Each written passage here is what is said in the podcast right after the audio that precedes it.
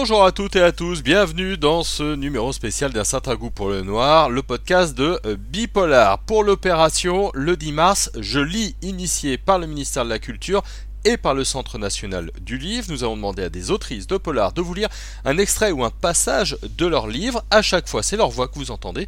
Il y a trois épisodes et dans ce numéro, par ordre d'apparition, Johanna Gustafsson, Te tenir la main pendant que tout brûle, Agathe Portail avec de la même veine et Sandrine Cohen-Rosine avec une criminelle ordinaire. Bonne écoute à tout le monde. Maxine, 2002. Ma voiture quitte la route goudronnée, tangue comme une barque mise à flot. Les pneus crissent en écrasant les pierres enduites de givre. Ils crachent la boue sur les bas-côtés puis se redressent en crépitant.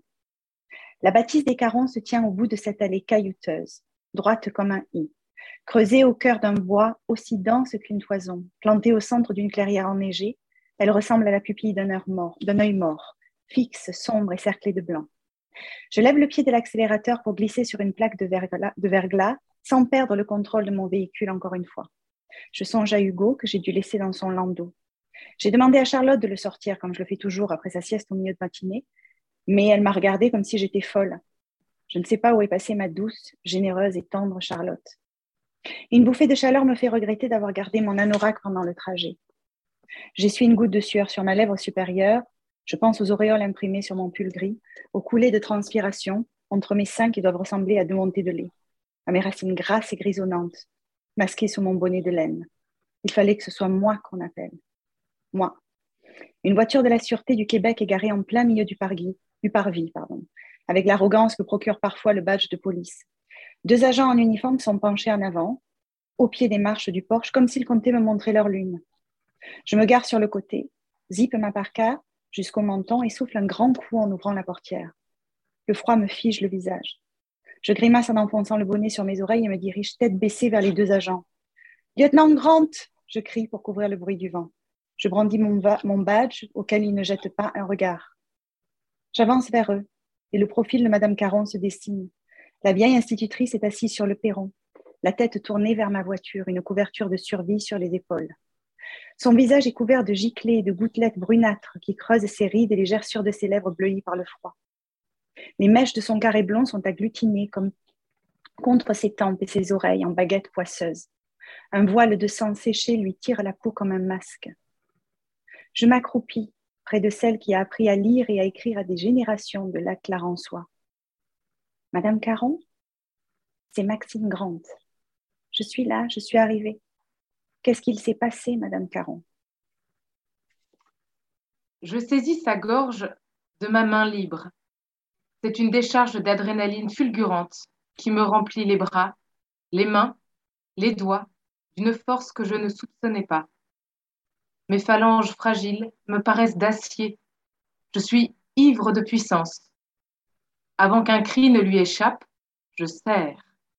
De toute la puissance de mes deux mains, je serre. En apnée, moi aussi, j'attends que quelque chose dans son cou craque.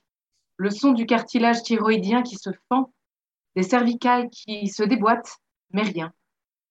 J'ai le réflexe de chercher du bout des doigts la carotide sans relâcher la pression, et très rapidement, je n'ai plus entre les bras qu'un corps sans conscience. Une veine sur sa tempe avec fureur, et je sens son odeur traverser ses vêtements sous l'effet d'un coup de chaud brutal. Tout lâche. Sa vessie se vide. Je sens sur ma cuisse une tiédeur soudaine, et je m'écarte pour que mes vêtements ne soient pas mouillés. Pourtant, je serre toujours. Mes doigts s'engourdissent. J'ai mal aux articulations. J'ai peur de desserrer ma prise et de voir ses yeux s'ouvrir de nouveau, me fixer, sa bouche se tordre en un sourire absurde. Mes épaules se contractent, je sens mon cou chauffer, je ne lâche pas. Une minute, trois minutes, qui me semblent s'égrener, couler goutte à goutte. Pour tenir plus longtemps en apnée, il aurait fallu prendre une grande inspiration, mais quand les poumons sont presque vides, trois ou quatre minutes, c'est largement suffisant pour mourir. J'ai conscience que je devrais paniquer, que l'angoisse et la culpabilité devraient me submerger, que je viens d'accomplir un acte dramatique mais c'est un grand calme qui me saisit. Lorsque je desserre mes doigts, il garde les articulations bloquées, j'ai les mains crochues. Le corps s'affaisse, je le retiens sous les aisselles. Que c'est lourd, un corps mort. Clélia déboule au Café des Anges, un rade en bordure des quais, pas très loin de Bastille. Dès qu'il la voit, Rico da Silva, le patron, lui sert un whisky. Sans un regard, ni pour lui, ni pour le whisky, Clélia descend aux toilettes. Au sol, il y a des capotes, au mur des graffitis, des je t'aime, des je te suce, ça pue la pisse, ça pue le sperme, ça pue la nuit précédente et celle d'avant. Ça pue autant que la prison, mais différemment. Elle s'enferme dans cette puanteur âcre, ferme la porte des toilettes, tire le loquet et s'assoit sur la cuvette. Elle se recroqueville et presse ses mains contre sa bouche pour étouffer un cri des profondeurs. Clélia n'est pas immunisée contre la folie du monde, qui la propulse dans la sienne propre, où elle côtoie ses abîmes et ses gouffres ancestraux, de ceux dont le commun des mortels ne se relève pas.